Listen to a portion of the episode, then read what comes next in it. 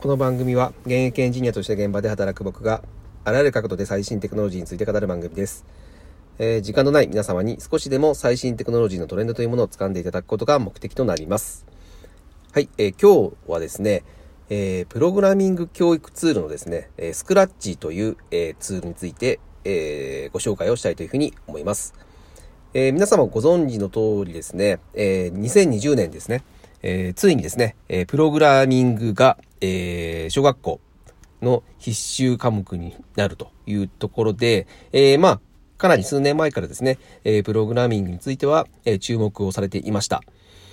で、ただね、このプログラミングをできる人って、えーまあ世界でもかなり少ないと。まあ日本でおそらく子供にプログラミングを教えられる人ってかなり数少ないと思いますよ。うん。まあ僕はたまたまそのエンジニアでプログラミングはもう、えー、何十、十何年もやってますので、まあ当然教えられることはできるんですが、まあほとんどの人が教えられないというふうに思います。で、その中で、えー、こういったプログラミング教育というのが始まるということで、えー、まあ、えー、世間的にはですね、えー、結構話題にはなってですね、えー、やっぱり、ここはお金になるということで、えー、各企業さんがですね、このプログラミング教育のツールというのを、えー、かなり多く作ってですね、今、かなり、えー、カオスになっている状態になってます。はい。で、えーっと、僕の、えー、小学、えー、子供、小学生なんですけども、えー、まだ、まあ、始まってはいないんですけども、その、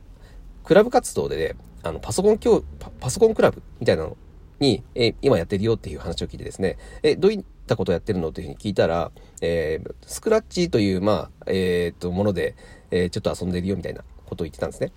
あ、スクラッチやってるんだというふうに思ったんですけども、えーこのスクラッチって皆さんご存知ですかね？ということで、ちょっと今日はこれをご紹介したいんですけども、えーっとですね、すごく簡単に言うとですね、えープログラムって、そのコード、うん、なんか意味のわからない英語を書いてコード書くっていう風なイメージがあるんですけども、そうではなくて、これは、えーパズルを組み合わせるだけで、えープログラムできるというものになります。えーとですね、僕面白くて、えっ、と、猫がいるんですよ。その、一つのキャラキャラクターの猫がいて、この猫が、えー何十歩歩くみたいなのを指定できるパズルがいてですね。そのパズルを、えーまず1個置く。で、その下に、えー例えばその猫が90度、えー回転するみたいなパズルを組み合わせる。はい。そんな感じでパズルをどんどん積み重ねていくと、えー猫をですね、えー好き勝手自分が、えープログラム、パズルで、えー組み込んだ、えー通りの動きをしてくれるというようなものですね。とっても簡単に言うと。はい。で、えーそれを、やっぱり、えーただ歩かせるだけではつまんないので、その中で、えーもし、えー例えばこのパソコンをいじっていてですね、はい、えー A という A のキーボードを押されたら、え猫がこういった動きをするとか、はい。えーまあ、例えば上のキーボード上を押したら猫が上に動くとかですね。ま、そういったこともできるようになるんですよ。うん。面白くないですか？うん。えーまあ、まさにその自分でその猫を動かして、えー何か障害物を避けていくとか、その、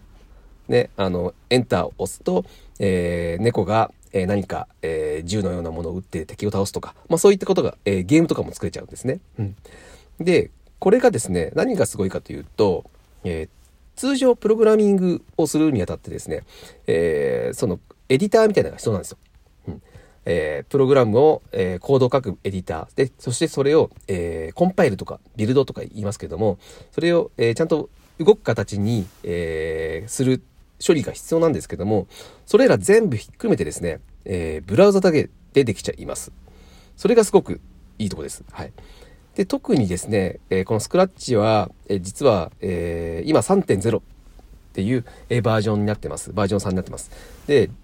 バージョン2がですね、えーおよそ1年前ぐらいですね、2019年1月ぐらいにですね、えー2.0から3.0になったんですけども、えーこれが非常に、えー大きなアップデートになっています。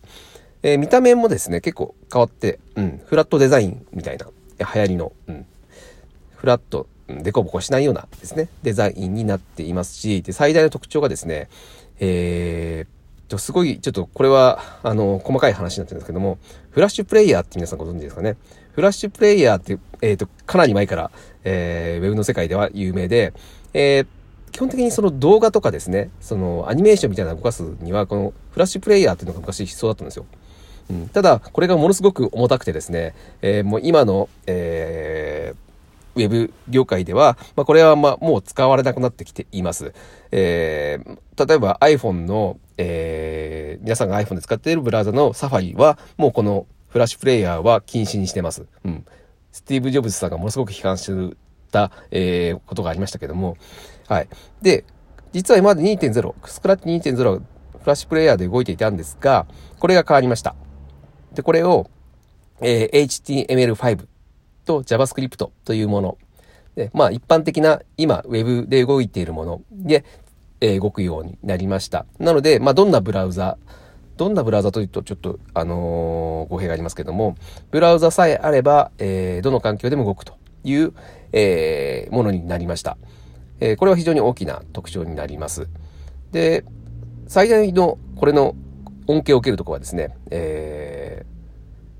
えー、タブレットで動くんですね。そうなると。うん、今まで実はタブレットで動かなかったんですよ。うん、タブレットで動かす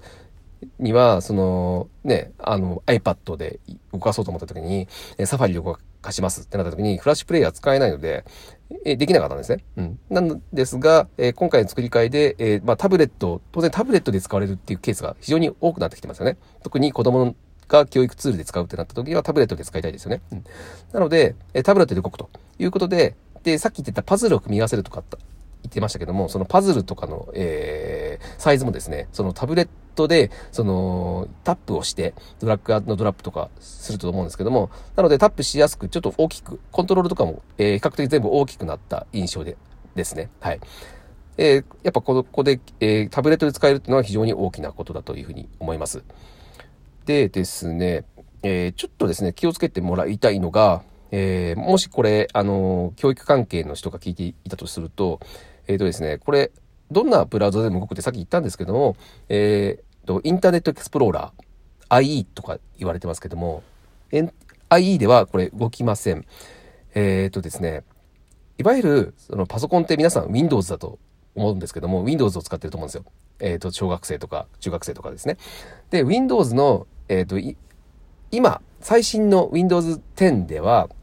えー、一応 Microsoft Edge という言われているものが、えー、標準ブラウザになってるんですけども、えそれ以前はですね、ずっとこのインターネットエクスプローラーっていうので、が、えー、標準ブラウザになってました。ところがですね、このスクラッチは、このインターネットエクスプローラーでは動きません。はい。なので、えー、もしですね、えー、教育とかで使われる場合は、学校とかの PC にですね、えー、まあ、えー、Google Chrome とかですね、あとは Firefox といったものをインストールして使うっていうのをお勧めします。はい。これ、あの、インターネットエクスプローラーで動かないって、なって、ちょっと、あの使えなくなるのは、非常に残念なので、ま、そこは、うん、柔軟に、えー、今の最新の、えー、ブラウザを入れて、えー、使ってみてほしいというふうに思います。うん、これね、多分ね、やってみないとわかんないので、このスクラッチ、まず皆さんやってみてください。あの、単純にもうブラウザでスクラッチって弾けば、あの、Google 検索すればすぐ出てくるので、あの、すぐできます。で、一番おすすめはですね、まず、えっ、ー、と、このスクラッチで、えー、できた作品というのが、えー、見れるんですよ。一覧リスト。で、そこでまず、えっ、と、どんな作品ができるのかっていうのを、え何個か見てほしいんですね。特に、あの、ゲームとかが面白いです。うん。あの、シューティングゲームとかって、あの、結構できるので、あ猫を動かして、えっ、と、弾を撃って敵に当てて、みたいな。うん、こういうことったことが、え、こんなゲームができるんだって多分びっくりされされると思うんですけども、で、そのゲームを見たときに、これどうやって作ってるんだろうっていうので、そのソースコードって言いますけども、うん、構造が見れるんですよ。どうやってパズルを組み合わせたらこのゲームができたのか。うん。それを見て学ぶっていうのは非常に面白いのかなというふうに思います。はい。んでですね、えこれができたからといって、そのプログラムが書けるようになるかって言ったら、私はノーだとは思うんですけども、これね、あのー、一番大事なのが、ロジカルに考える、うん、ロジカルに考えるっていうことが非常に大事なんですよ。で、